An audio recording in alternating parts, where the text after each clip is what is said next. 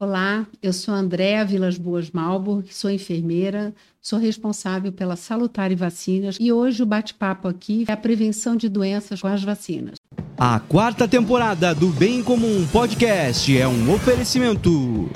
De Valor Corretora de Seguros. Há mais de 30 anos protegendo tudo que tem valor para você. Siga no Instagram, arroba De Valor Seguros. Doutor Tiago Ferreira Luiz Ortodontia e Implantes, o número 1 um de Joinville em cuidados com o seu sorriso.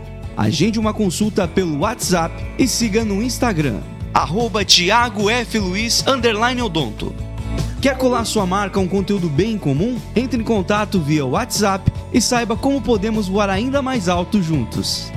Rafael Fortes apresenta Bem em Comum Podcast.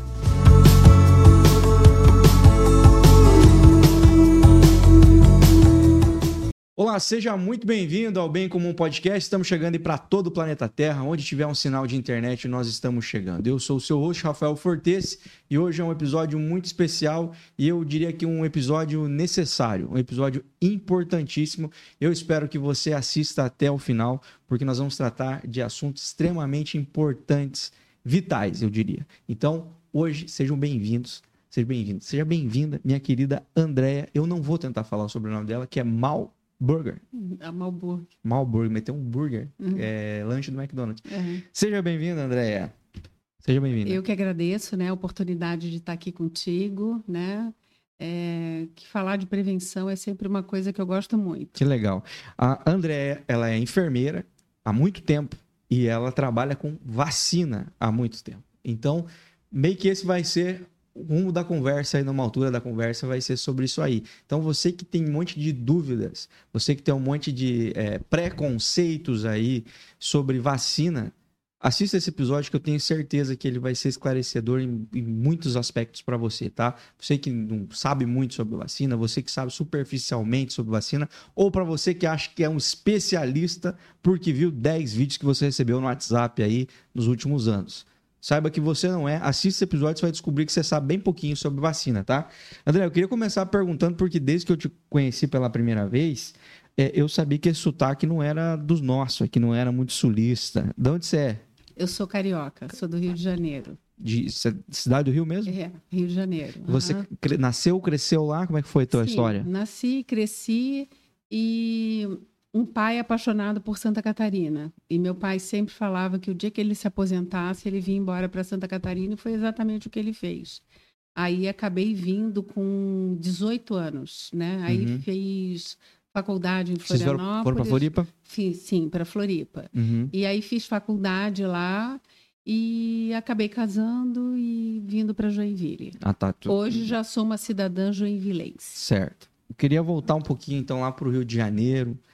Rio de Janeiro, uma cidade que não tá fácil, hein, galera? A galera do Rio aí tem passado maus bocados aí, né?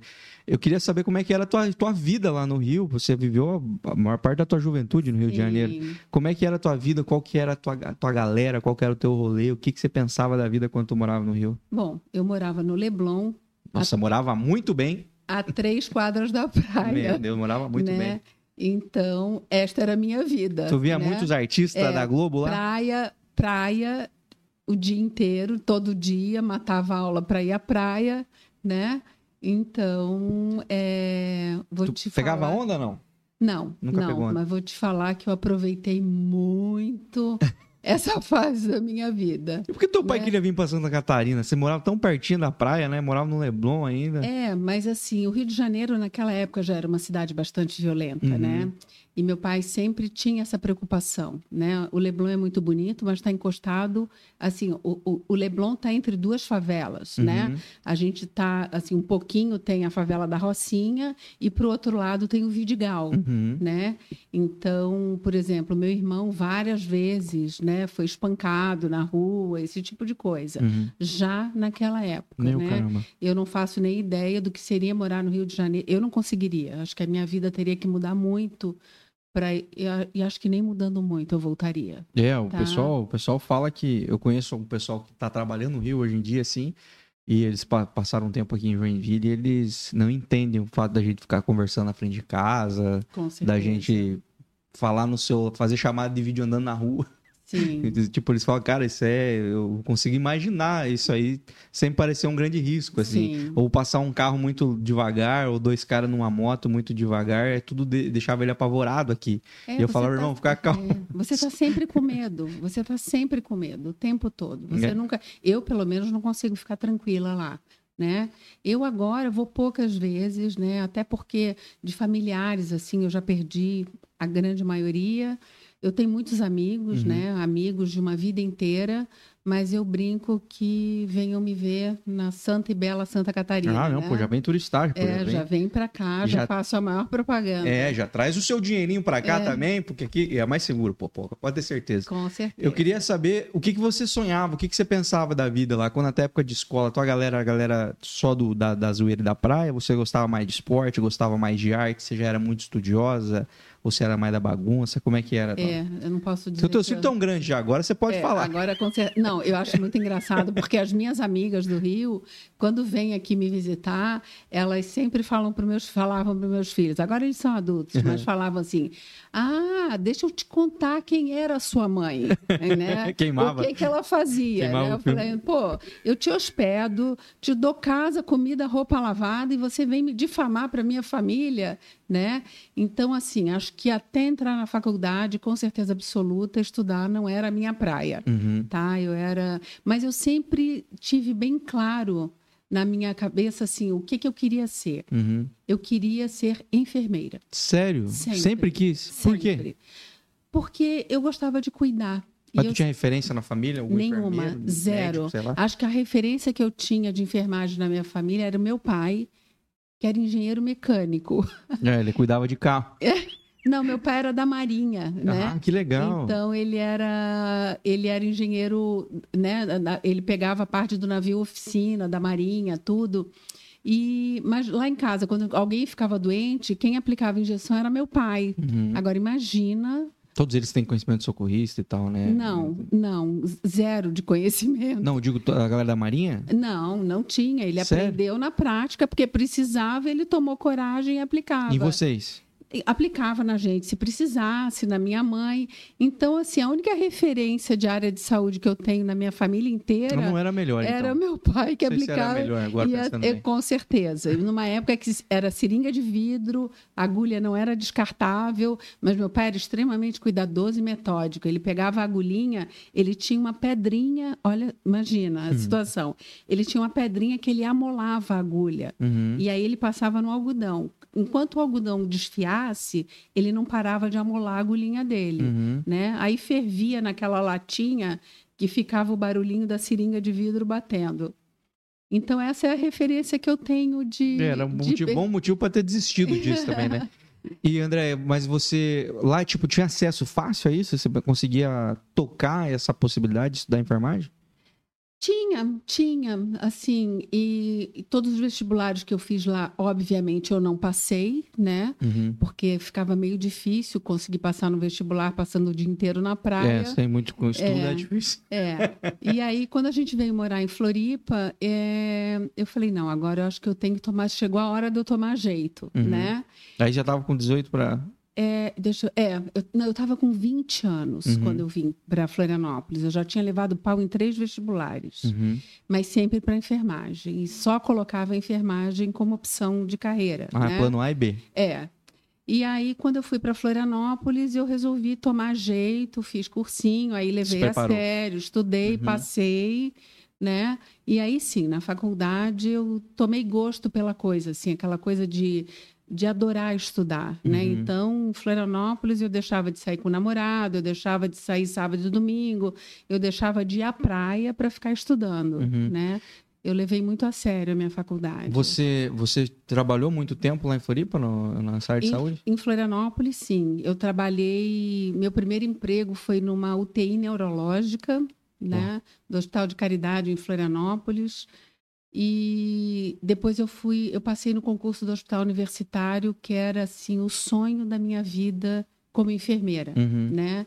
Era ser enfermeira do Hospital Universitário, porque era um hospital escola. A gente tinha numa época que era mais difícil as condições de trabalho para enfermagem, meu primeiro emprego era um horror. Uhum. Assim, a gente não tinha material, não tinha roupa, não tinha nada, né? A gente só tinha muitos pacientes para cuidar num estado assim muito, muito, muito assim crítico.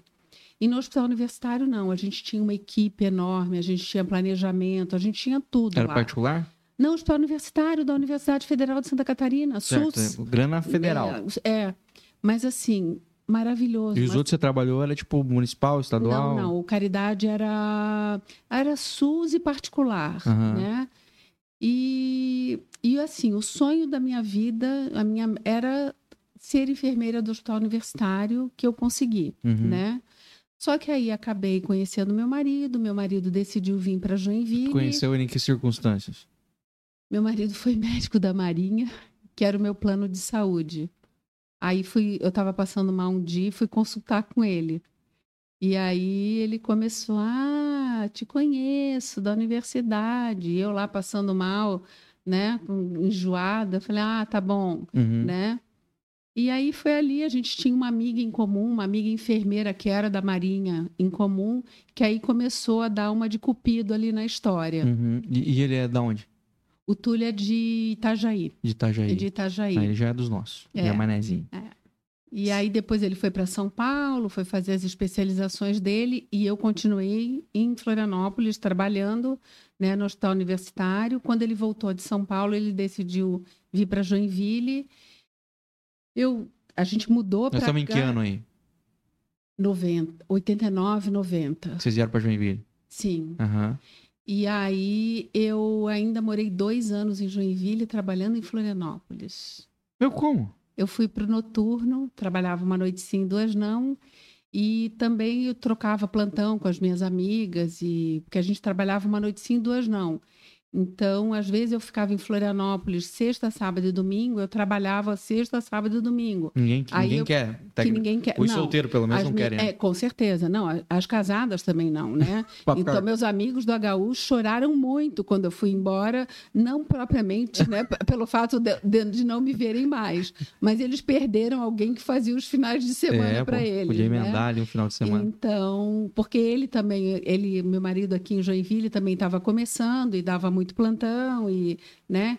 Então a gente meio que combinava e ficava sexta, sábado e domingo os dois de plantão. E aí eu conseguia ficar uns 10 dias sem ter que ir. Uhum. E aí chegou uma hora que eu acabei, acabou pesando. Foi uma época de que o salário do funcionalismo público federal caiu muito. Foi depois do plano Collor. Uhum. E aí meio que o que eu ganhava eu pagava de passagem de ônibus para ir trabalhar. E aí acabei pedindo a minha exoneração da universidade. Chorei que me acabei. Acho Uhum. que um- Era um, um sonho teu, né? com cer- E eu amava o que eu fazia. Uhum. Eu amava, eu sempre gostei de cuidar das pessoas. E eu brinco que no HU eu era enfermeira de verdade, né? Eu cuidava das pessoas que estavam internadas. Eu não tinha função burocrática que é atribuída aos enfermeiros, né, na grande maioria dos hospitais. Uhum. Então lá nós tínhamos a possibilidade de ser enfermeiro assistencial, Uhum. só de cuidado. Eu era uma dessas Uhum. né? Então, realmente eu senti muito. Mas aí vim aqui para Joinville, fiz concurso para a Secretaria da Saúde, passei e fui convidada para assumir a parte das vacinas. E me apaixonei perdidamente, Uhum. né, pela por essa parte de vacina. Numa época assim que as, assim o setor não existia um setor de imunização. Eu fui acho que a sétima ou oitava enfermeira da Secretaria da Saúde Uhum. aqui em Joinville. Você lembra de qual eram as campanhas, de qual era tipo de, de doença que eles estavam tentando? É, naquela época eram muito poucas as vacinas. Aham. Naquela época tinha pólio, Uhum. sarampo, Sarampo. difteria, coqueluche, e tétano e a BCG. Uhum. Só, eram quatro vacinas. As campanhas que tinham naquela época eram as campanhas de pólio. Eu tenho cinco gotinha. doses de cada uma dessas aí que você falou. Eu É. perdi a minha carteira de vacinação e eles me davam de novo todas essas vacinas aí. Pô, demorou pra colocar isso aí no sistema, né, cara? De Sim, pô, digitalizar essa parte aí. Porque, nossa, porque eu, eu tenho muita dose dessas vacinas. Tem doença que não me pega. Vou É. pegar ela, eu acabo com ela ainda. Porque eu tomei muita dose É. repetida de vacina por perder a carteirinha. Não tem o que fazer, né? Não. Tipo, na É garantia. porque para o Ministério da Saúde, vacina não comprovada é vacina não realizada. E assim, da mesma forma que você diz que pode ter tomado, pode ser que não tenha tomado. Então, como são doenças, né, que podem causar, né, levar até a morte, hoje incon- inconcebível, né, Uhum. você morrer por algo que tem uma vacina para prevenir. Um dia um cachorro me mordeu, o cachorro morreu, sabia? é verdade, isso é uma das histórias mais tristes da minha vida. O cachorro era meu, né? Mas. Mas morreu o quê? De, de raiva? Morreu, só não sei. Levaram pra fazer um laudo lá. Eu não, não fiquei sabendo qual foi o resultado do. Mas foi logo em seguida? Sim.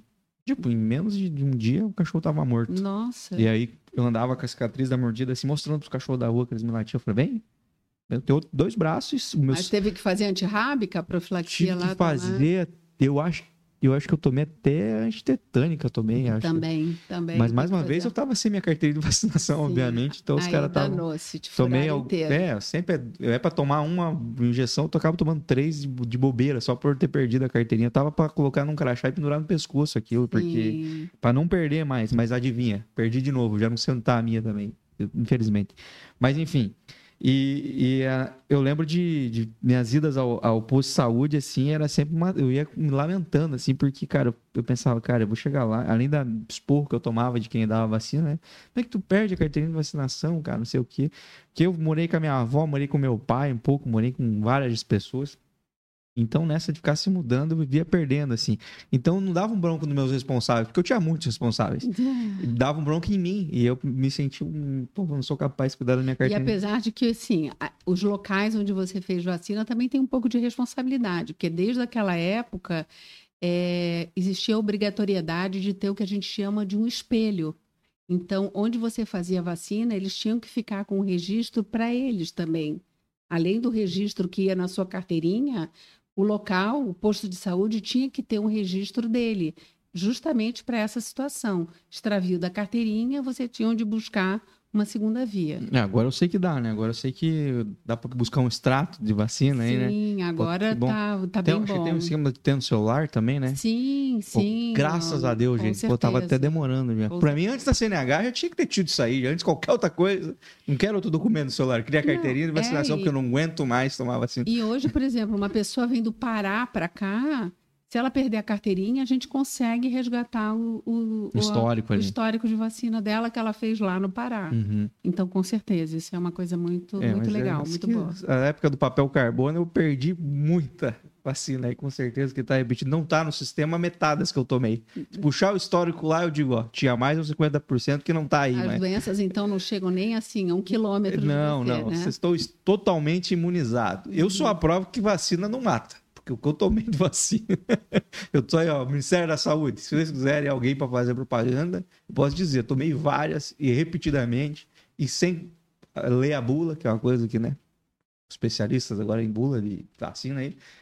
E tomei várias e, e não morri. Mas isso Fazer aí. concorrência para o Zé Gotinha. É, Zé Gotinha, você. Duvido que o Zé Gotinha tomou tanta vacina como eu. Não tomou. Só da, essa mesmo da Gotinha que eu devo ter tomado só uma só. E essa da BCG, porque eu tenho a cicatriz, né? Essa Sim. aí não dá pra tomar duas. Aham. Mas enfim, vou- vamos pro, pro assunto que interessa. Eu queria saber, lá nesse tempo que você eh, se apaixonou pelo setor de vacinas e tudo mais, que você foi trabalhar focado nisso, assim, qual que era o grande desafio daquela época, assim, quando você começou, assim, vista a realidade que a gente está hoje aí, quase, vamos pensar, quase 30 anos depois? Um 20? milhão de desafios, porque assim, foi bem interessante que eu estava recém-chegada na Secretaria da Saúde e recém-grávida, porque eu entrei na Secretaria da Saúde, para azar deles, engravidei logo em seguida. Uhum, E o meu primeiro posto de saúde era lá no Itinga. uhum, E naquela época eu não tinha carro. uhum. Então eu tinha que ir, ainda bem que eu ia no contrafluxo, porque eu tinha que ir com a cara na janela para não enjoar muito, né? Entendi. Porque aí vinha o ventinho, Uhum, né? E aí, meu Deus, era a morte, né? Eu chegava no posto verde, aí até eu conseguir me restabelecer e começar a atuar como enfermeira, mas assim, desde o início eu já me interessava pela organização da sala de vacina, que era uma coisa que os enfermeiros acabavam achando que era algo para o auxiliar, para o técnico de enfermagem. Uhum. Aí, logo em seguida, me convidaram para assumir a imunização. Eu fiquei radiante, né? Me achando alguma coisa. Falei, nossa, eu acabei de entrar e eles já me convidaram para ser, né, Uhum. para assumir a imunização, eu me achando tão importante. E aí depois eu fui saber o motivo, Quero que. né, que não existia setor de imunização porque ninguém queria, né? Naquela época não existia um setor de imunização dentro da Secretaria da Saúde. Uhum. Tinha uma geladeira no vestiário dos funcionários com vacina Caramba. e tudo misturado. E aí eu falei, bom, se é uma coisa que eu amo, é desafio, né? Eu falei, vamos lá. E aí, naquela época, depois já com a gravidez até um pouco avançada, eu fui em todos os postos de saúde de Joinville, todos, sem exceção. E aí conversar com o pessoal de sala de vacina, quais eram as dificuldades que ele tinha, que eles tinham, né? E para verificar também as condições das geladeiras e tudo. E aí fiz um planejamento de curto, médio e longo prazo, que eu acho que eu tinha trabalho por uns 100 anos, Uhum. né? E apresentei para o secretário da Saúde, de cara, eu pedi a interdição de vários postos, que teriam, eu teria que retirar a vacina enquanto não tomassem medidas para sanar os problemas que existiam. Então, assim, de cara, assim, meio que as pessoas não gostaram muito dessa atitude, né? Mas não tinha condição. Tinha posto de saúde em Joinville que tinha uma tomada no posto de saúde inteiro. Uhum. Então, assim, para ligar a estufa, que é para esterilizar o material, ficava uma geladeirinha minúscula de vacina, um frigobar que nem pode. Naquela época já tinha a- a- o Ministério da Saúde já dizia que tinha que ser no mínimo uma geladeira de 280 litros. Uhum. E tinha, assim, frigobar em cima de estufa, né? Estufa em cima de frigobar. E, assim, se ligasse os dois juntos, caiu o disjuntor do posto. E aí desligava os dois. Aí eles desligavam a geladeira de vacina e ligavam a estufa. Uhum. Quando eles lembravam, eles ligavam de volta a geladeira de Meu do céu. né? Então, assim, pode ser que eu não tenha morrido, porque essa- alguma vacina que eu tomei talvez não tinha tanta é, eficácia é, mais. né? Então, assim, essa, essa foi a realidade, a grande, assim, na maioria dos postos, né? Uhum. Muitas dúvidas, um país que na época que a gente tinha um único esquema de vacinação, cada posto fazia Do seu jeito. o que achava que tinha que fazer, Uhum. né? Isso ali, ano, ano no- 90, Uhum. Eu montei um planejamento, montei um treinamento, e mas aí eu tive ameaça de trabalho de parto prematuro e tive que me afastar. Minha filha nasceu com cardiopatia e eu mais uma vez tive que pedir exoneração Pra né, cuidar dela. para cuidar da minha filha. Uhum. E deixei tudo pronto e um tempo depois me chamaram para dar o treinamento na Secretaria da Saúde. Eu fui, dei para os enfermeiros e um tempo depois assumi uma enfermeira maravilhosa, a Vera, que eu não lembro o sobrenome dela agora, mas maravilhosa. E a Vera, assim, tinha tanta paixão pelas vacinas quanto eu. E, assim, com o trabalho dela, a coisa deslanchou. Depois foram, a equipe foi aumentando, foram justificando a necessidade de outros enfermeiros, tudo. E, graças a Deus, hoje o nosso serviço de imunização é muito bom, de muita qualidade. Diz nosso Brasil. O nosso Sim. Santa Catarina. É, eu não posso te dizer Brasil porque eu não conheço todos os lugares, Uhum. tá? Mas, assim, aqui de Joinville eu posso dizer que é. Que é, Tá. é bom. É bom, é muito bom, tem muita qualidade. O pessoal que trabalha na imunização trabalha por amor, sabe? Uhum. Então, é, é bastante. É um desafio muito grande, porque só aqui em Joinville, acho que hoje, com, certeza, deve ter mais de 70 salas de vacina. Ó. Então, você controlar isso tudo, você manter esse- todos esses profissionais atualizados, é um trabalho que não é fácil Uhum. né?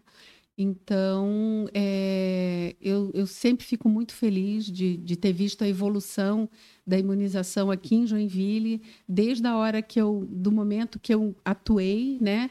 Que naquela época eu não posso dizer que tinha qualidade, né?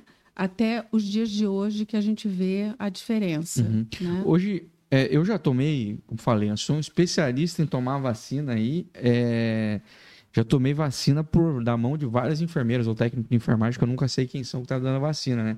E já teve cá. A Luana é pior que eu ainda, porque a Luana. Hoje não, né? Mas antigamente a Luana ia tomar vacina, as veias dela desapareciam, assim, sabe? E lança ver se esconder eu já é meio difícil, porque eu sou transparente, então para mim é mais complicado, assim, é mais eu que sou meio cagão mesmo. Uhum. Mas eu já passei maus bocados, assim, de, de tomar vacina que não era para doer tanto, e doer, eu não sabia se por uma má aplicação ou porque eles falam a pior frase que tem, que é abaixa a calça e relaxe. Isso não existe, essa frase nem deveria, não cabe na mesma frase, baixar a calça e relaxar. Eu não consigo, mais de pé, uhum. não tem como vira pra parede, abaixa a calça e relaxa. Fala, cara, esquece. A partir de agora, não, é, o, o relaxa esquece. Fala, vira pra parede e abaixa a calça. Eu não consigo estar relaxado de costa com a calça abaixada, não tem como. E aí, volta e meia, vi uma agulhada que parece que amortecia a perna e tal. E aí, quando você falava assim, cara, tá doendo muito, tá doendo tipo músculo, tá doendo, tá doendo pra sentar, e aí, não era pra ser assim, não era, era pra, pra ser superficial e tudo mais. Você encontrou muita gente que não sabia aplicar direito, ou que não tinha essa sensibilidade de, de, de, de um pouco de tato mesmo com o ser humano ali? Eu vou te falar uma coisa bem triste. Hoje, tem muita gente que não sabe aplicar uma injeção. Profissionais da área de enfermagem, não só naquela época, como agora, a gente. Mas vocês não testam, não treinam na bexiga? Não tem um negócio assim? É, como... mas eu, eu, eu, o pessoal que eu pego vai treinar na laranja, tá? Como é que é o da laranja? Da laranja é, não, eu não sei. Para treinar a, a, a questão da mão, né? Assim, que tem pessoas que vão aplicar uma vacina que vem com o braço lá atrás. Eu falei, peraí, isso aí não é dardo. É um aviãozinho. Né? É, Olha, isso aí não é dardo, né? Então, assim, é, assim, ó, não é para doer pelo menos tem existe assim alguns medicamentos algumas né por exemplo anti-inflamatório normalmente é mais benzetacil benzetacil. Mas assim ó dependendo de quem aplica e como aplica às vezes nem dói tá? Tudo bem que limiar de dor também é diferente nas pessoas. De um para outro né? Com certeza. Tem pessoas que não é frescura. Elas realmente realmente sentem muita dor né? E tem pessoas que têm um, um limiar de tolerância bem mais alto que sentem menos dor, né? Então, mas assim, uma injeção bem aplicada não é para doer, uhum. tá? Então. O que, que faz para consertar isso? É, aí assim, ó, o, qual é a realidade que a gente tem hoje? Ah, a gente tem muito curso técnico, muito curso, até mesmo porque o enfermeiro é aquele que fez a faculdade, uhum. Tá? O técnico de enfermagem fez o curso técnico. O tecnólogo ali, né? né? E o auxiliar fez o técnico por menos tempo, tá? Então, é... o que que acontece? Pessoa... Tem EAD disso ou não? Oi? Tem para fazer isso em EAD? Acredite se puder, eu já vi anúncio de curso de enfermagem por EAD. Ah, daí não tem Um absurdo.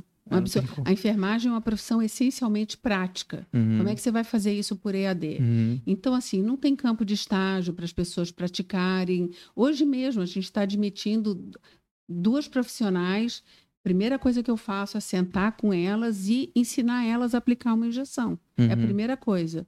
Pego todas as agulhas, mostro como é que você escolhe uma agulha, qual é a agulha que você vai escolher, né?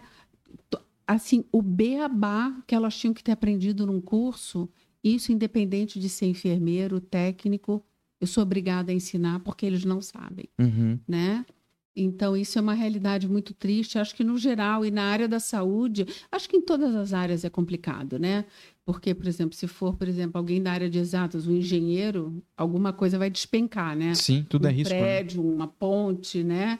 Então, com certeza. Mas na área da saúde, eu cada vez fico mais apavorada com o nível, com a qualidade de ensino. É, eu me, uma coisa que me, me chateou muito, André, já sabe isso, porque a gente já falou sobre isso, mas é, a, a primeiras vacinas da, da aluna. A primeira vacina dela foi no particular, porque foi no hospital, que é as vacinas logo que nascem, né? uhum. né? Mas a sequência ali de 30 dias ali, Com dois elas... Meses, dois, dois meses. Elas foram no SUS.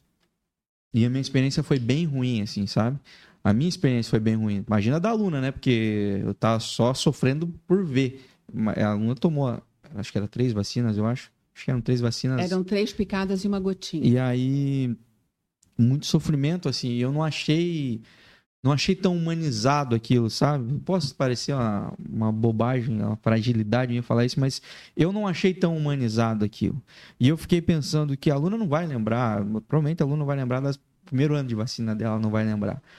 Mas a partir do momento que a criança começa a ter consciência de onde ela está chegando e o que vai acontecer, se a memóriazinha dela for de algo, de uma experiência ruim, ela vai ser eu da vida que não gosta de tomar vacina, que não gosta de tomar injeção, porque as que eu lembro foram muito dolorosas assim. Eu lembro, eu fico até espantado quando eu tomo uma vacina e eu não sinto nada. Como um minuto depois, parece que nada aconteceu. Porque eu geralmente fico lembrando daquilo por um bom tempo. Porque seja da dor local, seja do desconforto, ou da, lembrar da dor que eu senti na hora também, enfim.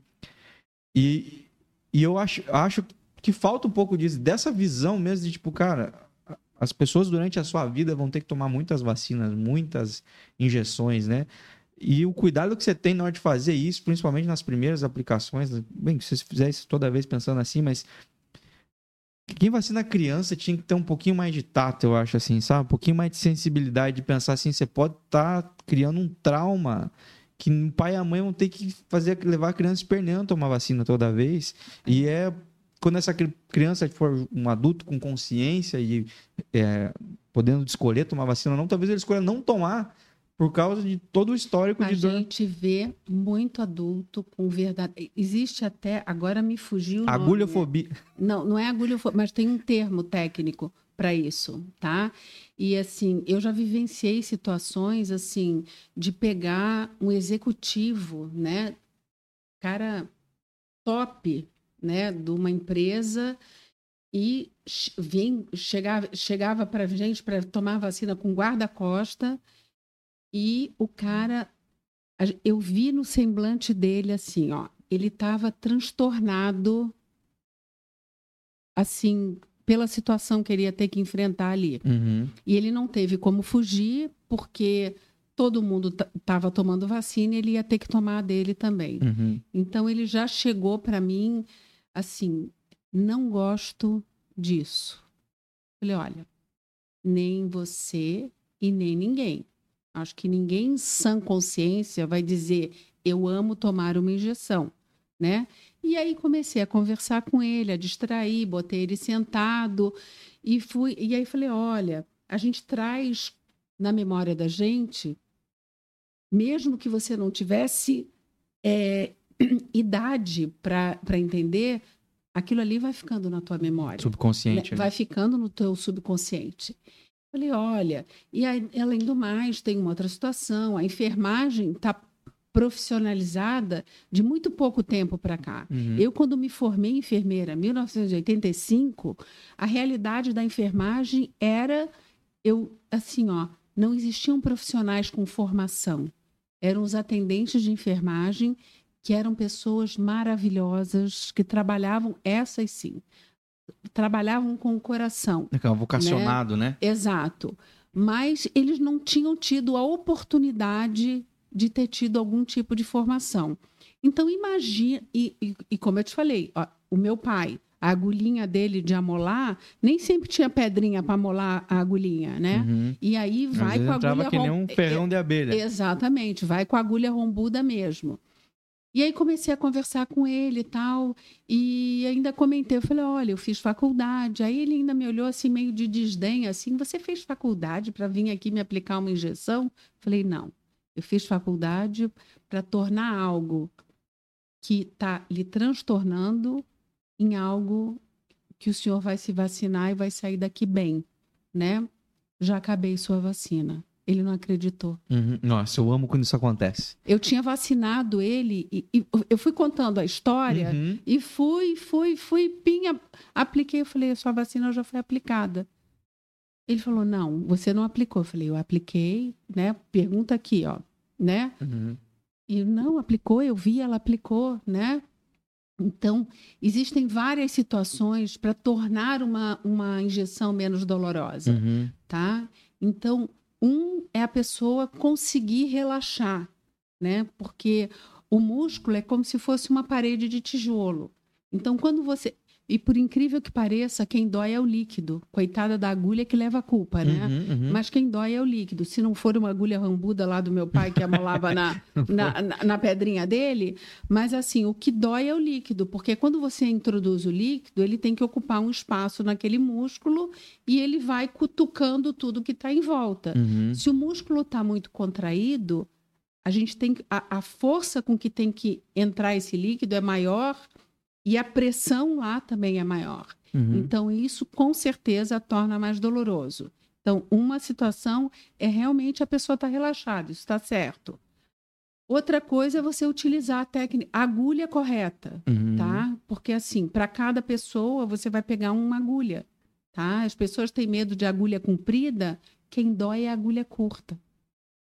Porque quanto mais perto da pele, maior a quantidade de nervos a gente tem. Certo. Porque as sensações de calor, de Cara, eu não frio, gosto nem de ver. tá André. tudo aqui. Eu não gosto nem né? de ver. Pois é, então assim, o que dói mesmo E agora vocês mostram, né? é a vocês fazem agulha, questão de mostrar. é, a gente, o que dói mesmo é o líquido, tá?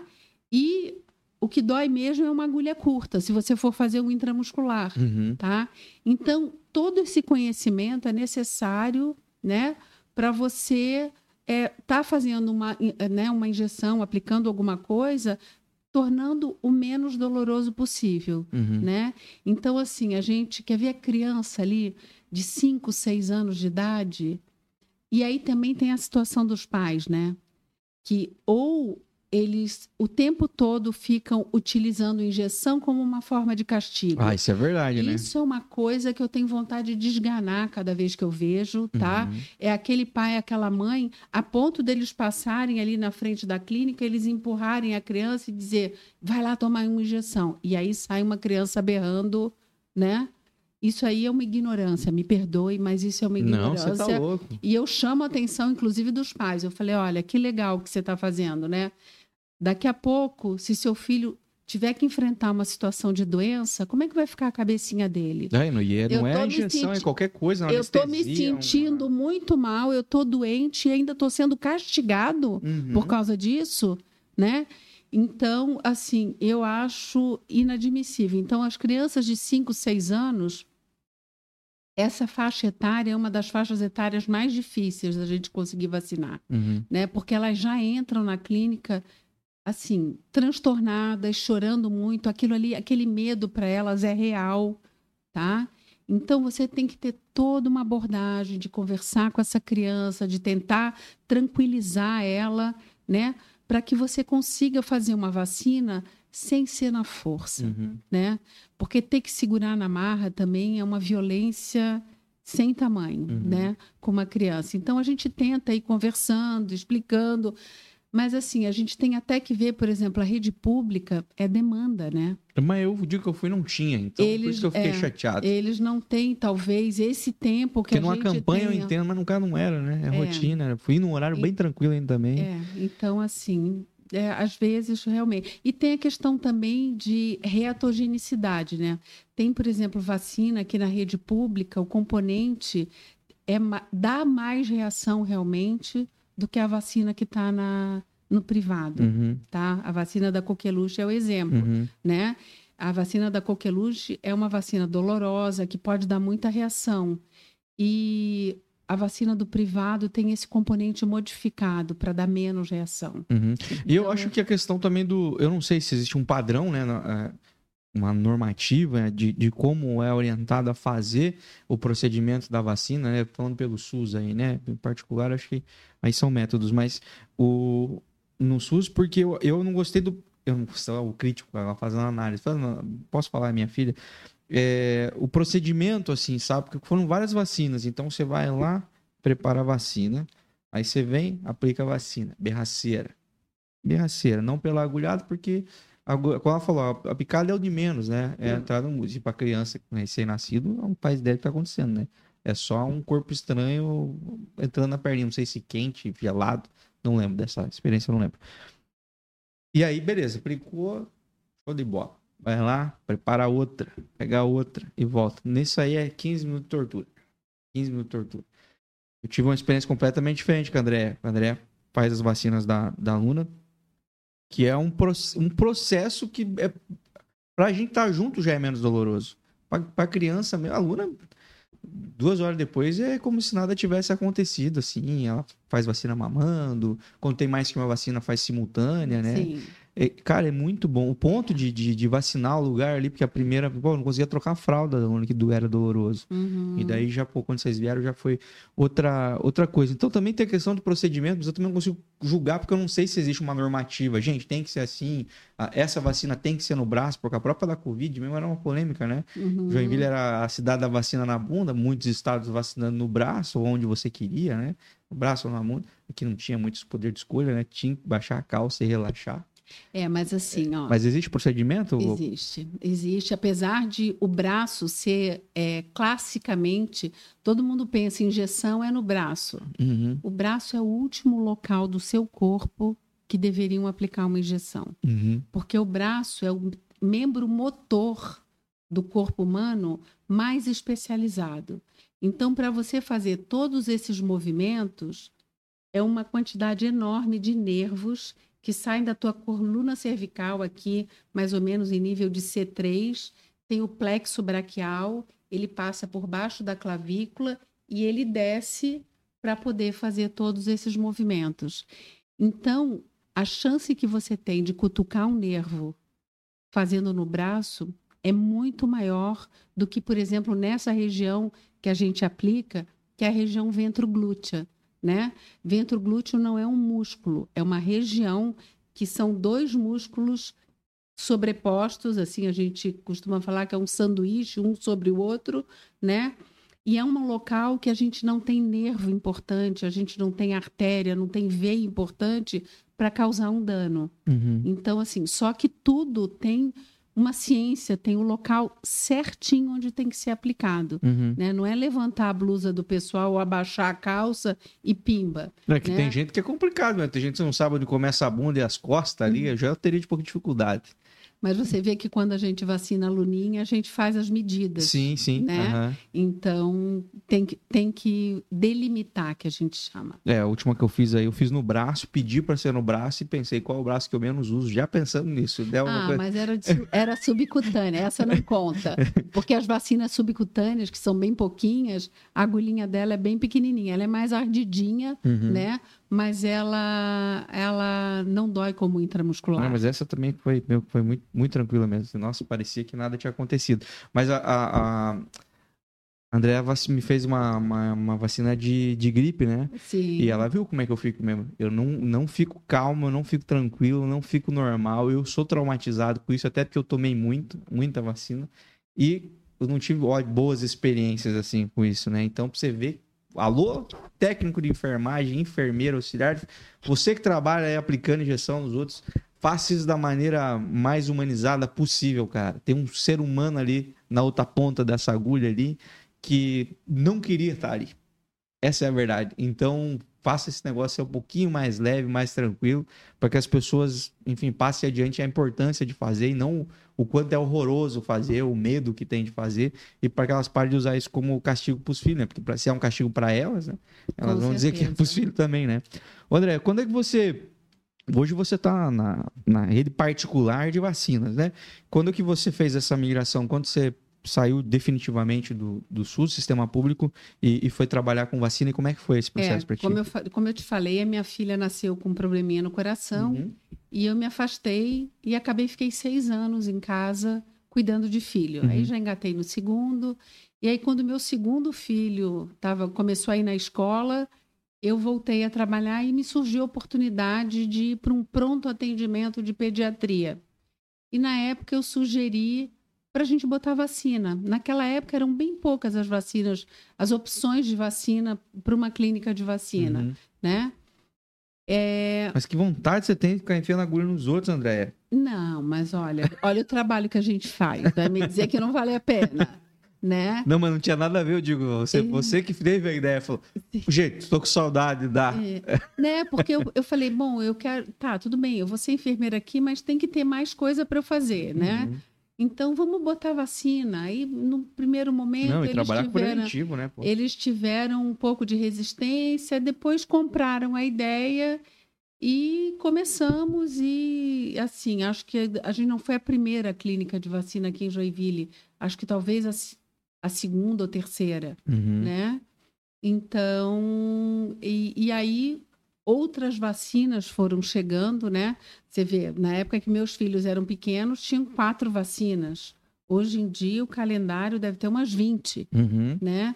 Porque nesses anos, da década de 90 para cá, a imunologia, né, que é essa ciência da parte, né, as vacinas, né, estão dentro dessa ciência, elas deram essa deu um boom de conhecimento. Uhum. Quando eu fiz faculdade, muita coisa não estava explicada ainda, não se sabia como que funcionava no nosso sistema imunológico.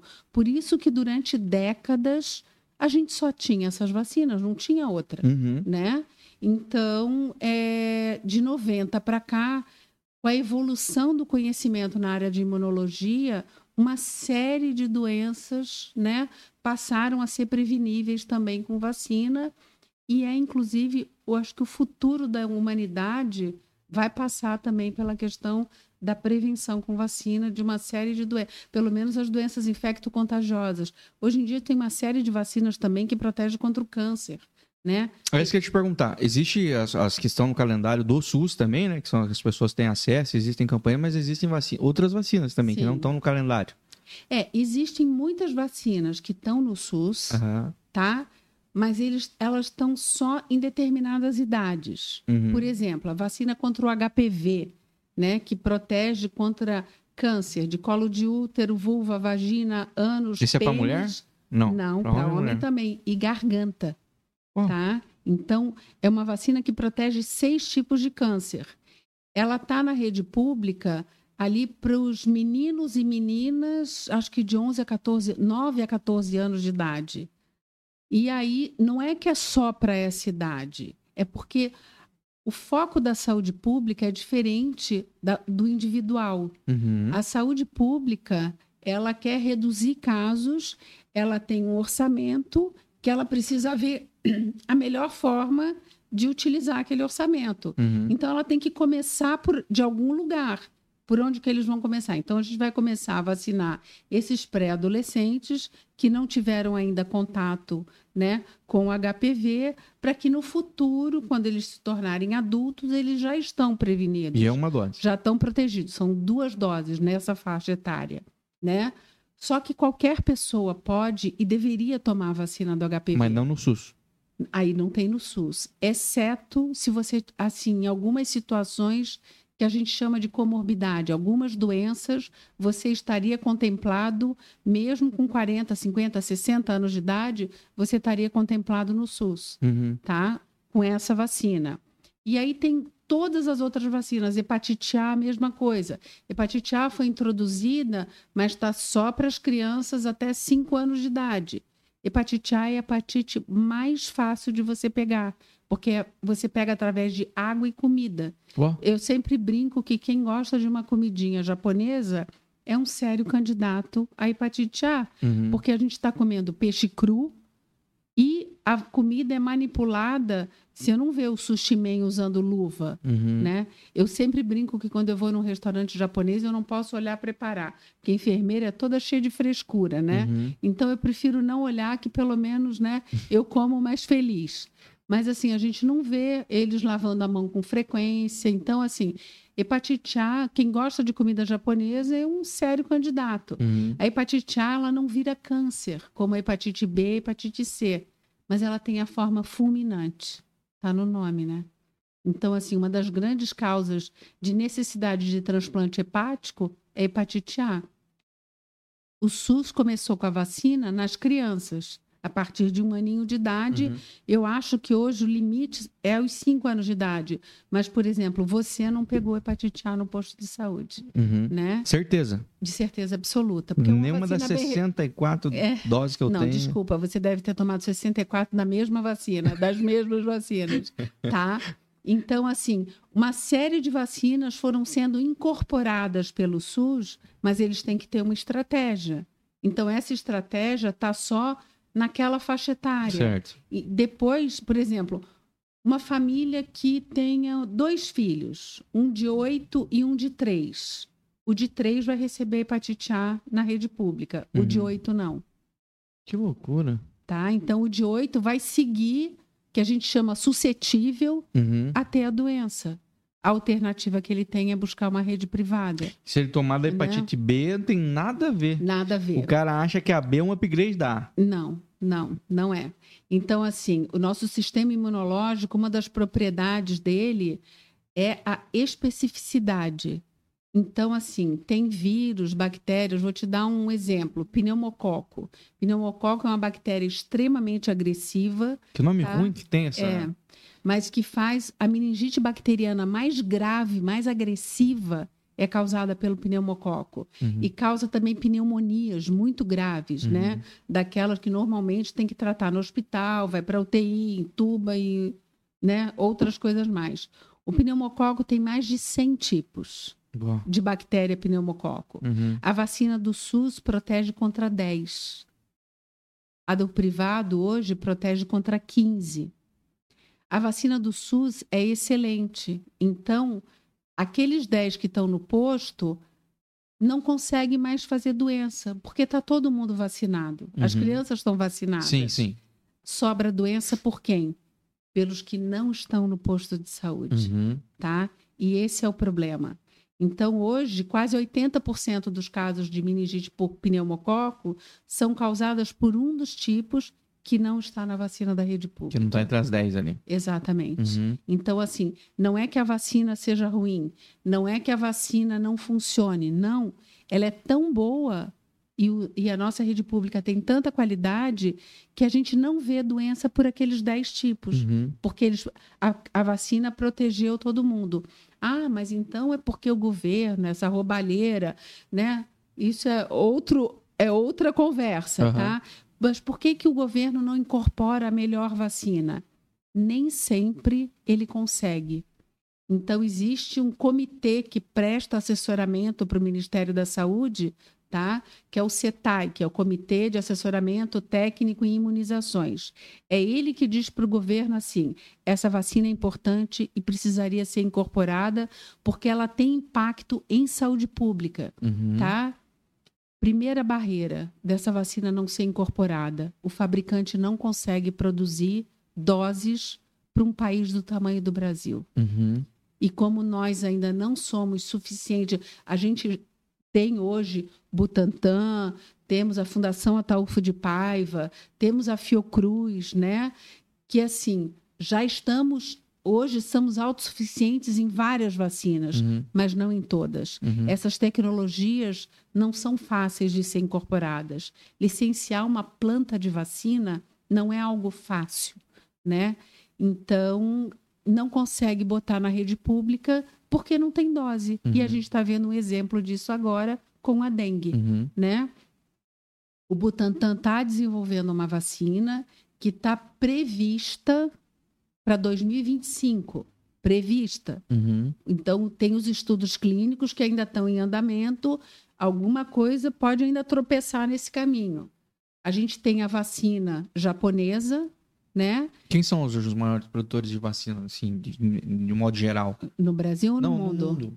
No mundo. Quem, quem é- de onde vêm as vacinas? São muito poucos os fabricantes de vacina. A gente tem o laboratório GlaxoSmithKline, que a gente chama de GSK, que eu, eu acredito que hoje seja o maior produtor de vacina do mundo. Ele é onde? Ele, ele tem plantas em vários lugares, mas ele é, uma, é do Reino Unido, Aham. tá? É uma empresa do Reino Unido. A gente tem a Sanofi, que é um laboratório francês. A gente tem a Pfizer, né? Que é americana. A gente tem a Merck Sharp Dome, que é americana também. Temos a Takeda, que é o laboratório japonês da vacina da dengue. Temos o Instituto Serum na Índia, Uhum. que inclusive fornece uma série de vacinas para o Brasil. E tem alguns laboratórios na China que abastecem somente A, A China, China, aham. né? E tem a CSL também, que é um laboratório australiano. Mas né? o, o, o, fator para esses países estarem na, na, na- ponta, assim, na no desenvolvimento de vacina e tudo mais, é o quanto esses países também investem na, na Em educação. pesquisa, em pesquisa, pesquisa científica, com porque- certeza. Porque é um, é, numa crise, numa pandemia, numa epidemia ou qualquer coisa do tipo, você ser o produtor da vacina te coloca na frente da, da, da imunização mais rápida, né? De, de uma doença, né? E, e pô, você vê como é que a parada de prevenção é uma coisa que a gente não pensa mesmo, cara. A gente não pensa. Porque há quanto tempo nós damos com dengue no Brasil? Tipo, eu diria que essa quase patrimônio nosso, Aedes aegypti. Com certeza. Então, podia estar numa nota de dinheiro, alguma coisa aí, porque esse mosquito é dos nossos. E pouco demora para desenvolver um- uma, Como uma eu vacina. te falei, a imunologia deu um boom de conhecimento da década de 90 para cá. De novas plataformas, de novas. Por exemplo, as pessoas têm. falar na burocracia que deve existir também, né? É, é uma Da coisa validação. É uma coisa muito fiscalizada. Você não tem noção do quanto. Quando eu vejo as pessoas desdenhando a vacina Covid, literalmente eles não sabem do que eles estão falando, Uhum. tá? Porque se eles tivessem, sonhassem o que é necessário para desenvolver uma vacina, o tempo que demora, eu não vou tomar essa vacina porque foi uma vacina desenvolvida em muito pouco tempo. Não foi. Essas plataformas que ficaram em evidência agora com a Covid são plataformas que já estavam sendo desenvolvidas desde a década de se- 60. Tá? Mas como a imunologia naquela época ainda não tinha muita coisa que não conseguia explicar, então por isso que demorou tanto. Ou a- aquela coisa do, de botar o dinheiro, porque assim, tem uma quantidade enorme de pesquisa em vacina que morrem no meio do caminho. Uhum. Porque tem os estudos clínicos que a gente chama, que tem o pré-clínico, fase 1, fase 2, fase 3, né? Muitos morrem ali no pré-clínico. Então, olha o investimento Uhum. que tem que fazer, tá? Para depois, assim, a primeira pergunta que tem que fazer é se funciona. A segunda pergunta é se é segura. E isso, os testes são em animais Uhum. né? Então, a maioria morre aí. Nem vai adiante. Ou não funcionou, ou a eficácia é muito pequena. É baixo. Ah, é uma eficácia de 30%. Nem adianta investir numa vacina que a eficácia é tão baixa, Uhum. né?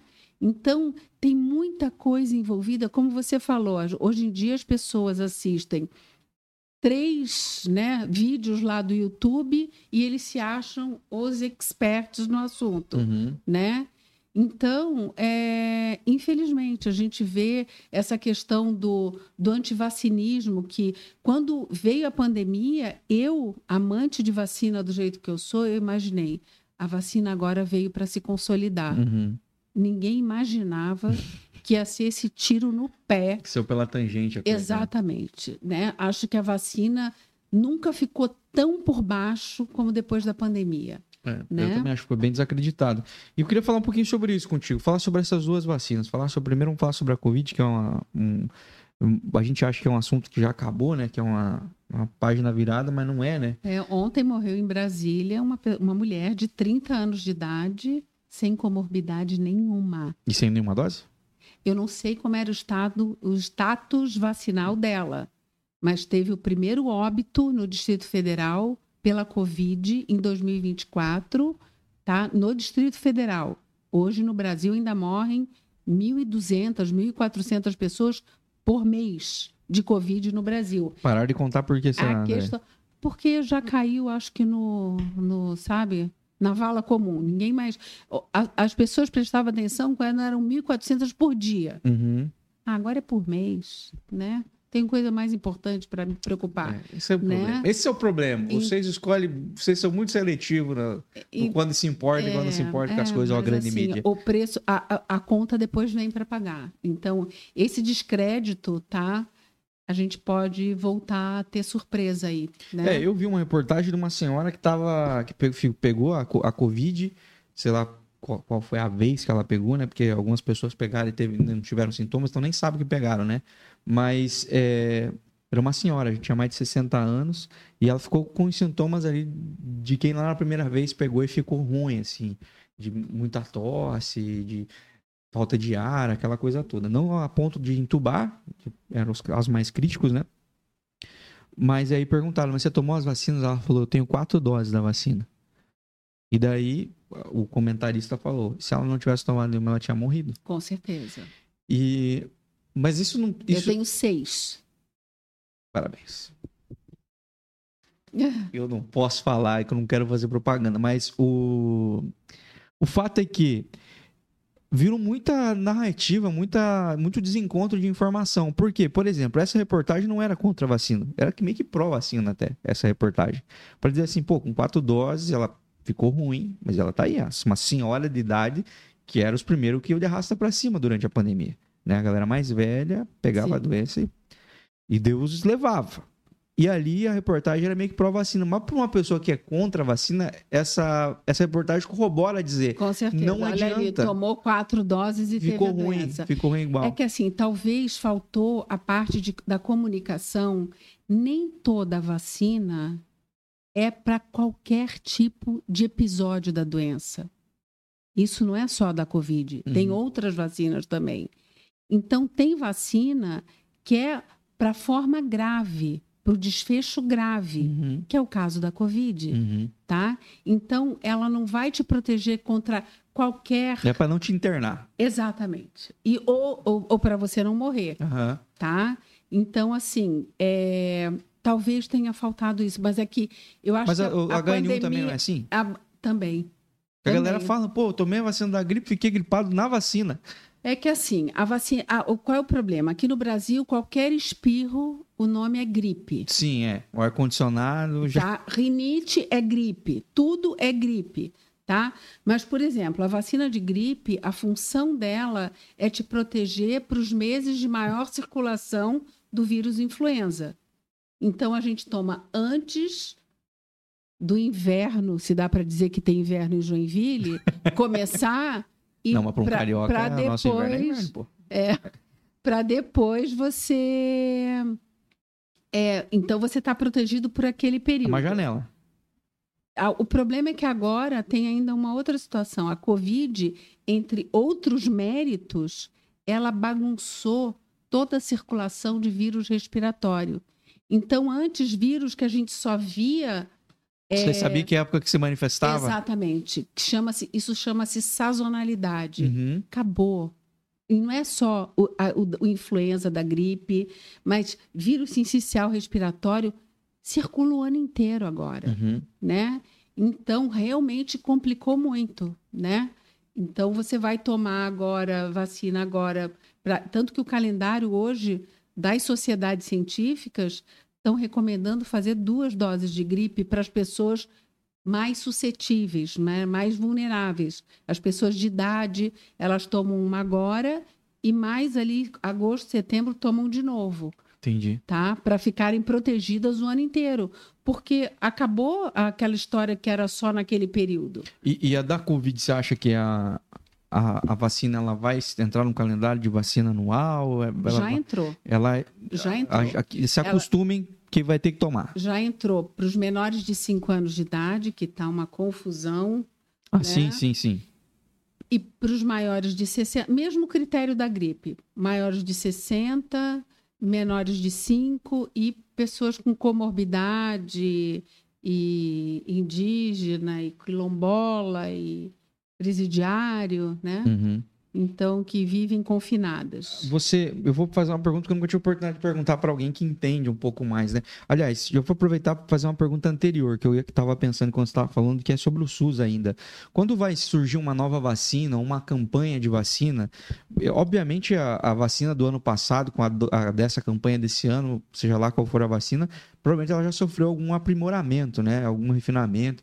É, as vacinas que vocês é, trabalho, você vê que se me explicou um pouco mais que a questão da, da a celular, uma coisa assim, que é, a, que é a questão de. É, é, essa, assim, especificamente, quando a gente fala de vacina celular, a gente está falando especificamente de uma vacina, uma única, da uhum. coqueluche, uhum. tá? Que tem essa. Realmente é uma vacina que tem um potencial de reação muito grande. Potencial. Uhum. Tem criança que não tem absolutamente nada, uhum. tá? E eu sempre ilustro isso com a minha experiência como mãe. Eu tenho dois filhos. A minha filha, eu quase enlouqueci. A minha filha veio ao mundo para me mostrar o que era uma reação de vacina. então, assim, ela tinha a bula inteira. Tudo que gabaritou. Tudo, tudo. Não, ela não teve a crise convulsiva. O resto ela teve tudo, tá? Ela foram as únicas vezes da vida dela que ela teve 41 de febre. Se eu não fosse enfermeira, de ter trabalhado em pediatria, de ter visto criança morrer daquelas doenças, eu acho que eu tinha parado de vacinar. Meu segundo filho veio também para, né? Para dizer assim, não, é, foi, é, foi só um acaso. Nunca teve nada, nada. E assim, tinha vezes que eu levava ela fazendo dose de reforço, ele fazendo primeira dose. Mesmo frasco, porque a rede pública trabalha com frasquinho multidose, mesmo frasco, mesma pessoa aplicando, mesmo tudo. A minha filha ficava destruída, meu filho não tinha absolutamente nada. Uhum. Tá? Então, reação de vacina é uma coisa individual que a gente não consegue prever quem vai ter e quem não vai ter. Uhum com relação à atualização de vacinas. Hoje a gente tem essa questão da atualização somente com duas vacinas: gripe e Covid. Uhum. Então, existe uma rede que chama Sentinela, isso é coordenado pela Organização Mundial de Saúde, e no mundo inteiro, aqui no Brasil, estão mais assim, essas coletas são feitas mais nos hospitais escola, nos hospitais universitários das universidades então, você chega com um quadro com sintoma respiratório, é colhido o exame da sua orofaringe e é mandado para três laboratórios de referência aqui no Brasil. Se for detectado, por exemplo, influenza, eles mandam para uh, ah, o CDC, que é o órgão nos Estados Unidos, em Atlanta, que ele junta todos os dados das Américas e manda para a Organização Mundial de Saúde. Uhum. Então, a Organização Mundial de Saúde, em setembro, divulga a composição da vacina de gripe do hemisfério sul para o próximo ano e em março para o hemisfério norte. Então, isso é o ano inteiro, não uhum. para nunca. Né? A minha dúvida era se, se quando esse conhecimento, porque hoje você vem aplicar a vacina, você me explica sobre a vacina, me explica sobre a cobertura dela em relação a, a, a, a gama de alcance da doença ou dos sintomas, me explica sobre as reações possíveis da, da vacina, me explica sobre a composição, uma, uma marca, me mostra a validade e tudo. Essa informação, ela é é de conhecimento de todo mundo que trabalha com vacina ou vocês escolheram se especializar, saber mais, ter mais informações sobre a vacina? A minha dúvida é: as pessoas que estão aplicando vacina, seja no SUS ou no particular, elas estão basadas da mesma quantidade de informação por quê? Porque a minha dúvida é se o governo existe algum tipo de treinamento, de capacitação, de reciclagem, se existe algum tipo, ó, gente, a partir de tal data nós vamos começar a aplicar tal vacina. Essa vacina dessa vez veio assim, assim, assado, a formulação dela tá diferente, a reação dela pode ser X assado, ou não. Tipo, ó, chegou as doses da vacina, é época de vacinar, você já sabe o que fazer. É é, é, meio segue o baile ou é como vocês assim tem um pouquinho mais de não a rede vamos, pública vamos ler a bula? Não a rede pública tem essa capacitação sim. É, o Ministério da Saúde divulga o que a gente chama de nota técnica. E aí em ca cada município é o responsável de repassar para o que a gente chama que são as pontas né? Que são uh, os postos de saúde. Quem vai aplicar. Então assim existe sim toda um, uma capacitação voltada para cada vacina, uhum. tá? No privado, não, tá? Não, não tem isso. Não, não, não existe nenhuma exigência. Não tem ninguém que vá cobrar de uma clínica privada que ela faça esse tipo de capacitação, né? É, eu, eu, eu sempre brinco que eu sou muito chata, muito, bota chata nisso, né? E eu acabo estabelecendo, pegando por mim, para eu estabelecer o meu nível de qualidade. Uhum. O que, que eu não aceitaria de jeito nenhum, tá? Então, o mínimo é você mostrar para a pessoa a vacina dela, é você mostrar o prazo de validade, é você mostrar tudo, é você orientar. Até porque a gente chama de adesão à vacina. Imagina, eu venho aqui, te aplico uma vacina e você me pergunta da reação? É. Aí você, por um acaso, tem uma reação mais exacerbada, você vai tomar a segunda dose? Não, não vou. Então, assim, então você tem que trabalhar a questão da adesão, você tem que explicar o potencial, olha, olha, essa vacina tem um potencial de reação bem alto, ela pode fazer isso, aquilo e aquilo outro, né? Isso é uma coisa individual, a gente não tem como prever quem vai ter, né? A gente faz muito isso hoje com a vacina contra o herpes zoster, tá? O herpes zoster hoje é uma das vacinas com maior potencial de reação. Então, imagina, a gente está. E é uma vacina que a gente aplica, na grande maioria, em pessoas acima de 50 anos de idade. Então, a gente sempre orienta: olha, programe-se para tomar essa vacina, porque se você tiver algum tipo de reação, para não comprometer nada no seu trabalho, né, ou na sua rotina diária, ou mesmo algum acontecimento social. Pô, eu, do casamento da minha filha, e eu tô lá ruim, com febre, uhum. porque tomei a vacina da herpes zoster. Então, a gente orienta isso previamente, sempre visando o quê? O conforto do cliente e a adesão à vacina, uhum. né? Até por se programar, né? Com certeza. A minha dúvida em relação à vacina da Covid são inúmeras dúvidas, na verdade, mas eu vou tentar resumir elas aqui para a gente não estender muito.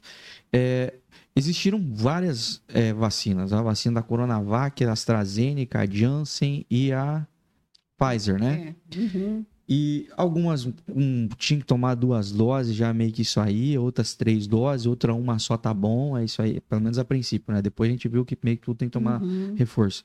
É, isso gerou muita confusão na galera, tipo, as que tinham que tomar muita dose, já nego já falava, essa vacina aí é fraquíssima, era melhor tomar um de pirona, eu acho, de repente. É, a, a que você tomava uma dose só a princípio era a braba de todos, que não era nossa, inclusive, né? Era, acho que estava no Rio e São Paulo essa. Mas a galera ficou com muita dúvida, assim, em relação. Tá, não é a mesma doença, não é a mesma formulação. Por que, que uma vacina tem que tomar mais dose? Por que, que a outra tem que tomar menos dose? Por que, que uma no braço, outra na bunda? Isso faz diferença na hora de, de imunizar a pessoa de fato? Vocês passaram por muito enfim, você, não sei qual que vocês, laboratórios, estavam aplicando, né? Não, a, a vacina Covid ainda não chegou para o privado. Ah, não tem por, não, por privado? Ainda não. Vai ter a partir de março. Ah, então vocês pegaram essa campanha aí? Não, a gente só viveu isso assim como, como você. Sim, e você, né? na hora de você tomar as suas vacinas, você passou por essa de, tipo, cara, qual que é essa? Qual, é, qual que é essa vacina é, aí? Não... Você, você entendeu por que tinha diferença de uma para outra? Sim, é porque assim, problema da pandemia, primeiro, pegou todo mundo totalmente despreparado. essa curta. Tá? Uhum. Número dois, foi algo que em questão de dias, estava no mundo inteiro. Então, houve um esforço mundial, literalmente, tá? para conseguir. Então, existiam várias frentes de desenvolvimento de vacina. Uhum. Então, a gente tinha, por exemplo, a Coronavac. A Coronavac, a plataforma dela, que a gente chama de desenvolvimento, é a da vacina inativada, que é a vacina mais antiga que tem tá? É assim de conhecimento mais antigo. Então, teve fabricante que apostou em quem? Vamos apostar em quem a gente conhece, tá? É, essas plataformas de vetor viral, que era a vacina Sputnik da Rússia, a vacina da AstraZeneca e a vacina da Janssen. Todas as três usavam a mesma plataforma de vetor viral e, mas tinha um pouco de diferença entre elas. Só que era a coisa muito acelerada. Tanto a Janssen primeiro entrou dizendo que era uma dose só e depois viu que não, uhum. que tinha que ser igual à AstraZeneca, que eram duas doses, né? E tem as, as plataformas que a gente chama de RNA mensageiro, né? Que é a vacina da Moderna e da Pfizer, uhum. né? Então, assim, foram várias frentes tentando buscar é a vacina, porque senão a gente estaria na pandemia até hoje, uhum. né? E aí foi assim, ó, cada um fez o que tinha, o que podia. Então, só para você ter uma ideia, houve até uma, uma discussão do ponto de vista ético no mundo. Por exemplo, o Canadá. O Canadá pegou para ele a, uma quantidade, parece que oito vezes maior do que a população dele. Uhum. Tipo assim, não, isso aqui é meu. O pessoal comprando água agora, né? Exa exatamente, tá? Isso aqui é meu. Oito vezes a população. Precisava oito vezes a população? Não precisava. Tá? Mesma coisa Estados Unidos. Então, até a gente viu a questão da desigualdade. Uhum. O, a, quem que ficou para trás nesse. Eu não tinha poder de compra, de negociação. A África foi quem ficou para trás, Uhum. né? Tipo assim, aí De depois, novo, né? como sempre, né?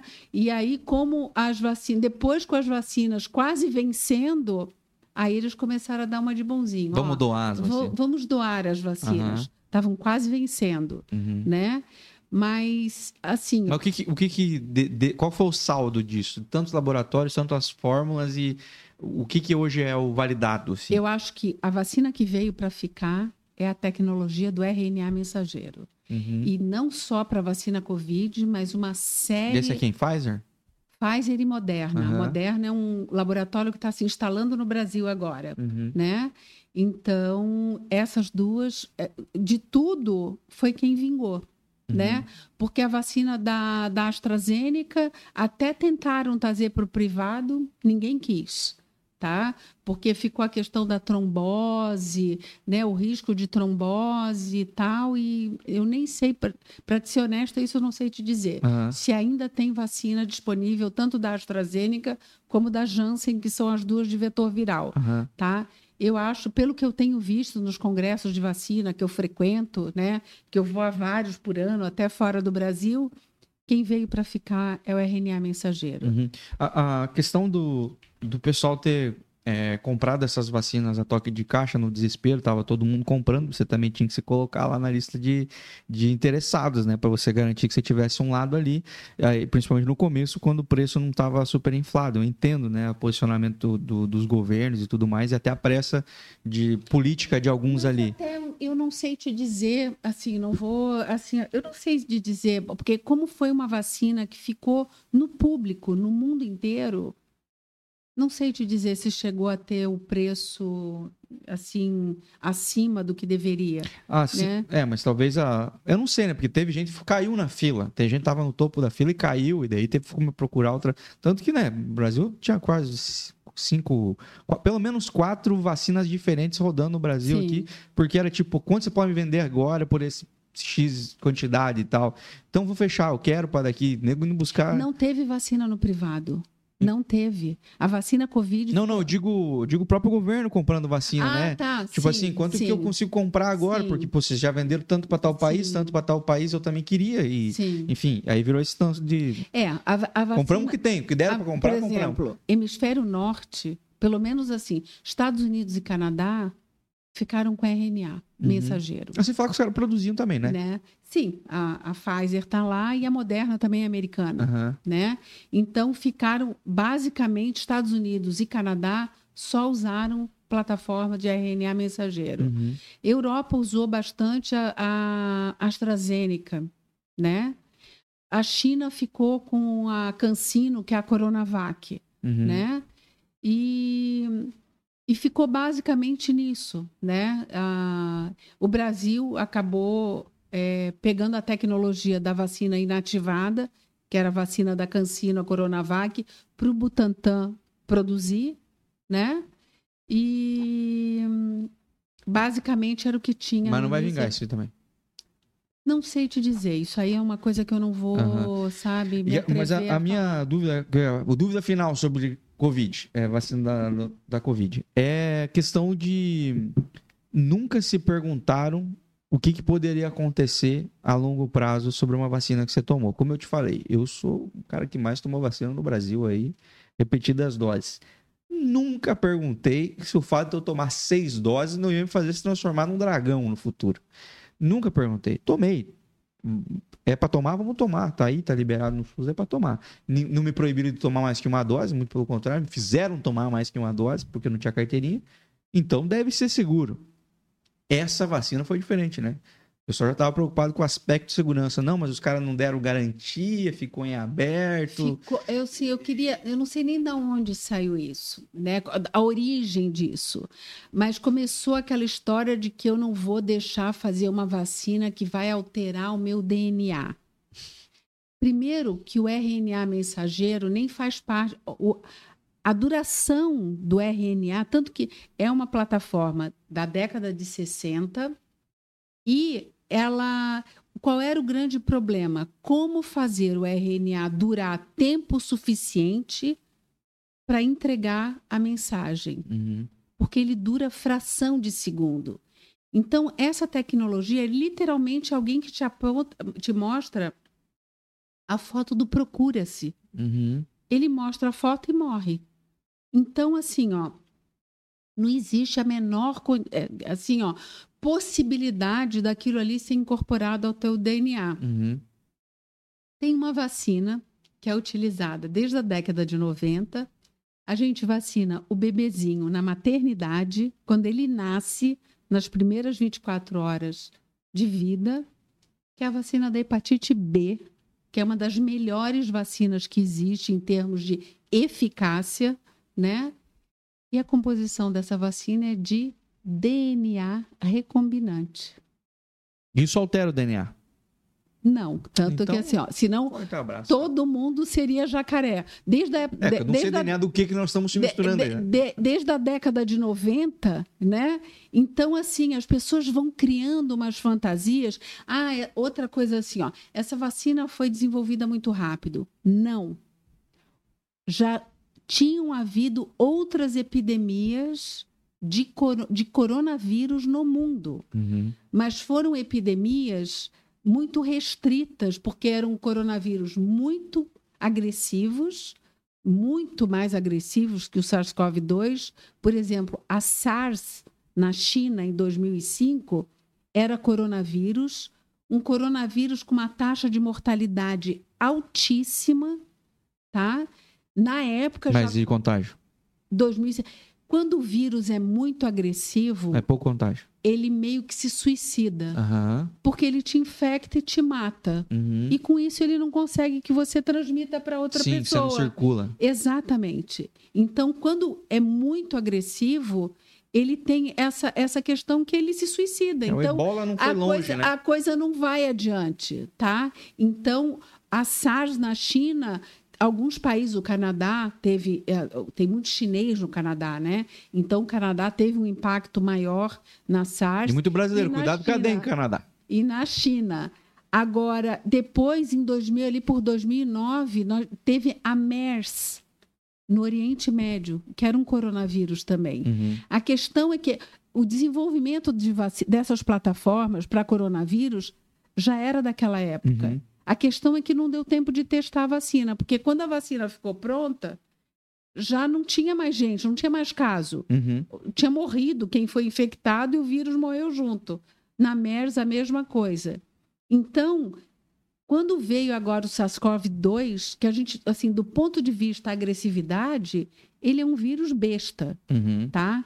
Acho que talvez a mortalidade dele máxima é o quê? No máximo, 3%, uhum. tá? Só qual foi o mérito dele? Contagioso pra caramba. A questão da rapidez com que ele se alastrou mundo afora. Então, assim, ó, 3% de mortalidade do mundo inteiro é muito. É gente pra caramba. É muito e a gente viu no que deu, uhum. a quantidade de pessoas que morreram, uhum. tá? Então... O que, você, que, que o teu balanço geral sobre essa vacina é? É segura? Eu já tomei seis doses, vou tomar 10, 20, 30, 50, 100 se precisar. Meus filhos estão vacinados, tá? As pessoas que, assim, da minha família estão vacinadas. E, assim, vou tomar todas as doses. E a hora que, que botar para vender, tu vai colocar na salutar? Com certeza. Com certeza. Provavelmente em maio. E a da dengue? O que aconteceu? Não tinha vacina da dengue até então. A gente tava aí tomando mordida de mosquito e mordendo mosquito aí, dando tapa em mosquito, sem saber se era o listradinho ou não. A gente não perguntava, só matava o mosquito. De repente, temos vacina. Não temos vacina. Não temos vacina. Aí, ah, não, mas pode procurar uma rede particular, tu vai conseguir tomar a vacina. Nem a rede particular, mas consegue comprar a vacina. Mas isso é definitivo por enquanto, sim. Mas por causa da demanda do SUS? Porque o SUS vai É, querer estar é produzindo assim, pro ó, SUS? é como eu te expliquei, assim, ó, para você ter uma ideia da complexidade de desenvolvimento de vacina, a vacina da dengue eu não sei te dizer, então não vou nem chutar.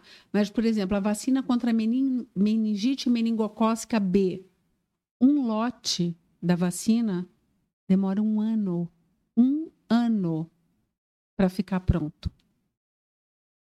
Então, daí é- e só tem um fabricante E daí distribui pelo mundo inteiro. e vai para o mundo inteiro, tá? A da dengue, a gente tinha sim uma vacina antes, que era a vacina do laboratório Sanofi, mas que teve um- uma situação. Eles não testaram em pessoas que não tinham tido a dengue. E aí começou a vacinar e viram que as pessoas que nunca tiveram tido, a dengue são quatro tipos de vírus. Então, deixa eu começar, vamos recomeçar, recalculando. A dengue são quatro tipos de vírus. Teoricamente, você pode ter dengue quatro vezes. A possibilidade da dengue grave é a partir do segundo episódio de dengue, tá? Então, Mas a primeira já é bem ruim, tá, gente? Com é uma das certeza. piores coisas que eu já peguei na minha vida. certeza. Meu filho ficou muito mal ano passado. Ele teve em maio e a vacina chegou em junho, né? Errou o time, pouca coisa. É. né? Então, assim, ó, é a, a vacina da Sanofi só podia ser feita em quem já tinha tido um episódio da dengue. Uhum. Porque se eu vacinasse uma pessoa que não tinha tido, a vacina, como é de vírus vivo atenuado, servia como o primeiro episódio. Hum, entendi. E aí, você tendo dengue de novo, você estava arriscado a ter a forma grave da doença, Certo. tá? Uhum. A vacina da Takeda, né, do laboratório japonês, não, ela foi testada tanto em pessoas que não tiveram dengue como em pessoas que tiveram, para comparar ali os títulos de anticorpos, e ela foi muito eficaz em ambos os grupos, Uhum. tá? E vai ser uma dose? Vai ser duas, sabe? Não. São duas doses, Duas são doses. duas doses com intervalo de três meses. E Uhum. assim, para esse ano não existe perspectiva da rede privada voltar a ter vacina. E a pública? A pública é para ser de 10 a 14 anos, né? Era Mas já chegou? Não, não chegou ainda. em Joinville não. Eles distribuíram só para alguns municípios, né? Nordeste, né? São Nossa, Paulo. Tem lugar pior que né? nós, eu acho. Com certeza, Joinville. on- eh, essa semana eu estava escutando, ah, o estado de São Paulo teve 10 óbitos por dengue em 2024. Uhum. Joinville teve 5. A cidade de Joinville Uhum. teve 5 óbitos Não, em Joinville 2024. tava, tá, o pessoal tá... Então, assim, ó, não ter vindo para Joinville, aí já entra numa questão de política partidária, acho melhor a gente mudar de assunto. É, mas alô político, seja lá qual for o teu lado, não ligo. Se você tá colocando isso na frente de salvar pessoas numa cidade que tá um caos, cara, você não. Eu espero que cinco pernilongos da dengue tenham morto simultaneamente, assim. Porque aí supera as quatro chances que você tinha de pegar esse troço. Cara, pelo amor de Deus, cara, isso é mais importante que qualquer coisa. Qualquer coisa. Vidas são mais importantes que qualquer coisa. Isso tá acima de qualquer coisa. Depois a gente resolve isso aí. Mas resolva a questão da vacina, gente, pelo amor de Deus. Independente de quem é que tá travando, qual que é o problema e de que lado que é o problema. Resolvam, cara. Resolvam. Porque eu fico chateado com isso, cara, porque encheram o saco desde o começo da Covid com o negócio de vacina, que vacina é importante, todo mundo tem que vacinar. Voltou agora com o negócio de matrícula de escola aí, de criança aí, para poder se matricular. Ai, que vacina, não vacina, não sei o quê. Cara, se tá disponível e é pra salvar a vida, vamos colocar para todo mundo, cara. Coloca, pelo menos, dê a possibilidade das pessoas tomar a vacina, É, não senão... ter chegado aqui em Joinville, É a- eu achei indecente. indecente. Só pra avisar, eu tomei a primeira já. Mas você não tomou no SUS, mas não né? foi no SUS. Agora vou ter que esperar um tempinho pra poder, poder tomar a segunda. Espero que não muito, tá, André? Pra mim poder tomar a segunda, porque eu tenho medo desse. Cara, é muito, judia demais, cara. E a dengue é uma, uma doença que eu não sei de quem pegou e ficou melhor que eu. Todo mundo que pegou Sim. ficou pior que Tanto eu. Eu não que o- sei a- quadro a- leve de dengue. Exato. A máxima que a gente ouve das pessoas é assim: eu tive dengue e Covid e a dengue foi um milhão de vezes Não, pior do que a mais. Covid. E sabe o que é pior, André? No meu caso, sabe quando eu peguei dengue? Eu peguei dengue na semana do primeiro lockdown. Lembra os primeiros sete dias que tava morrendo gente na Itália? O pessoal tava usando roupa de apicultor pra tirar, Sim. pra levar a gente pro hospital, assim.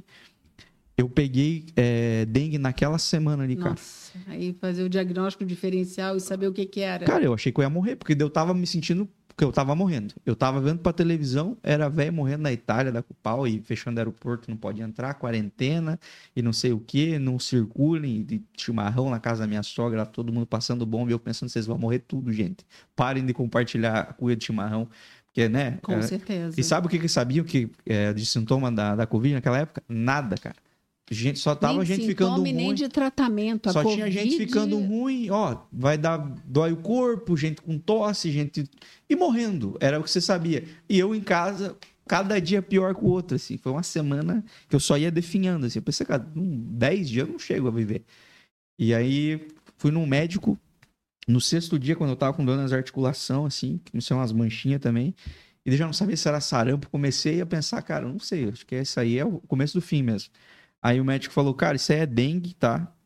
E vou te falar, é pra em sete dias você tá bom. Faz quantos dias que você tá mal? Eu fiz as contas e falei, hoje é pra ser o sexto dia. Ele falou, de amanhã pra depois da manhã vai ser como se nada tivesse acontecido. Eu pensando, cara, não tem como. Eu tô com dor no meu corpo, eu sinto dor pra me mexer, eu sentia dor pra fazer isso aqui, ó. E aí não deu outra, cara. Foi sexta Então- passada, domingo, eu acordei, parecia que eu tinha tido um sonho.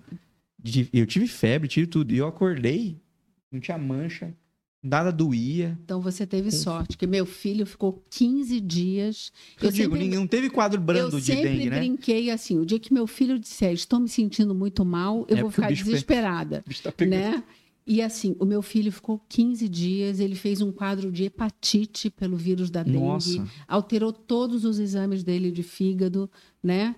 E, assim, um horror, um horror, ele demorou muito tempo para ficar bem de novo. 100%. Mas assim, pra gente concluir, André, falando sobre a dengue, quando chegar essa vacina, tomem também. Se tiver disponibilidade. É, o problema é que Não, mas eu digo assim, é, a galera É, não polemizem essa, É, pelo amor de Deus. é a história do guarda-chuva. Ano passado, inclusive, o laboratório fez uma ação, reduziu o preço para estimular as pessoas a se vacinarem.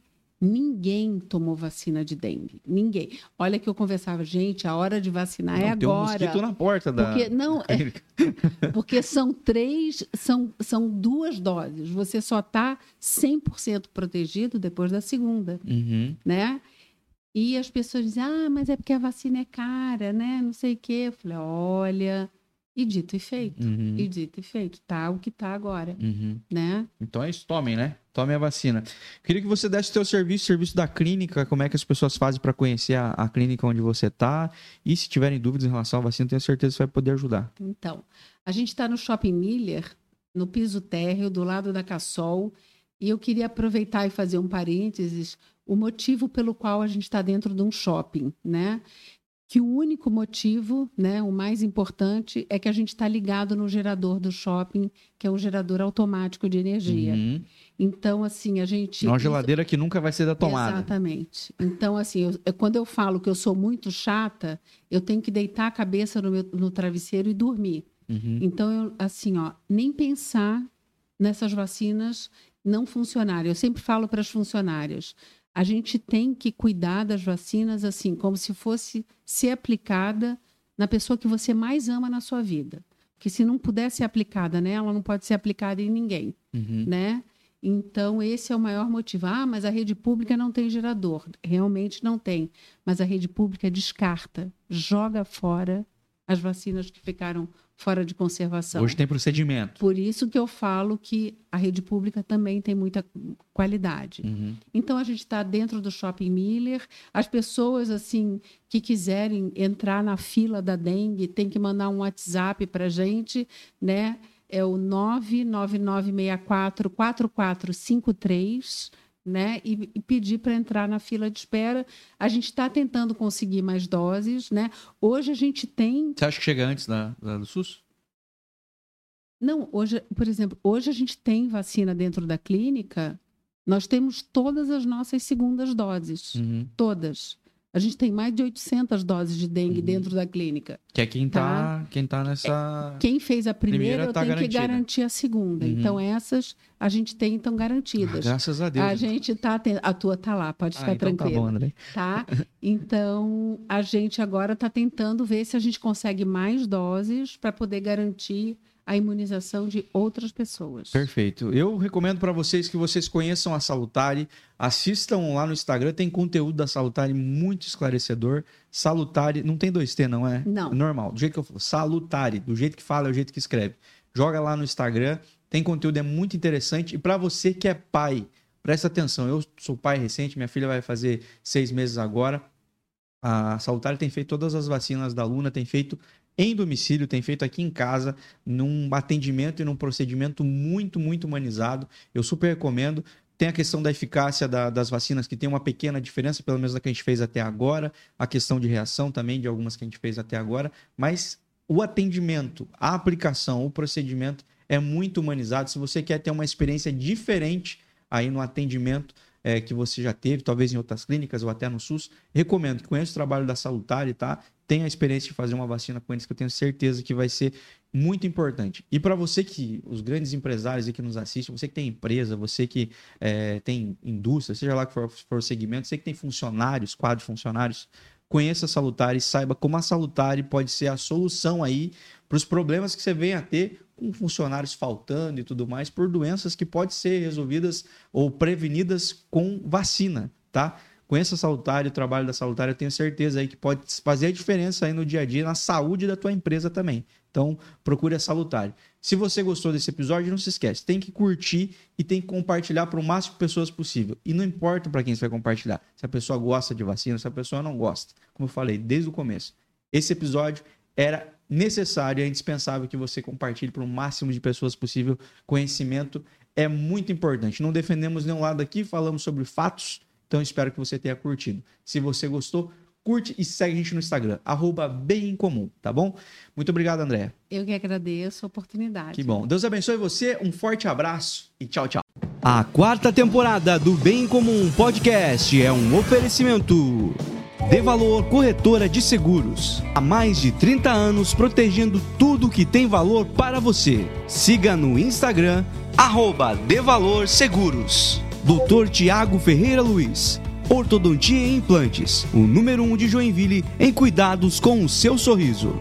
Agende uma consulta pelo WhatsApp e siga no Instagram, arroba Tiago F. Luiz, Odonto. Quer colar sua marca a um conteúdo bem comum? Entre em contato via WhatsApp e saiba como podemos voar ainda mais alto juntos. Rafael Fortes apresenta Bem em Comum Podcast.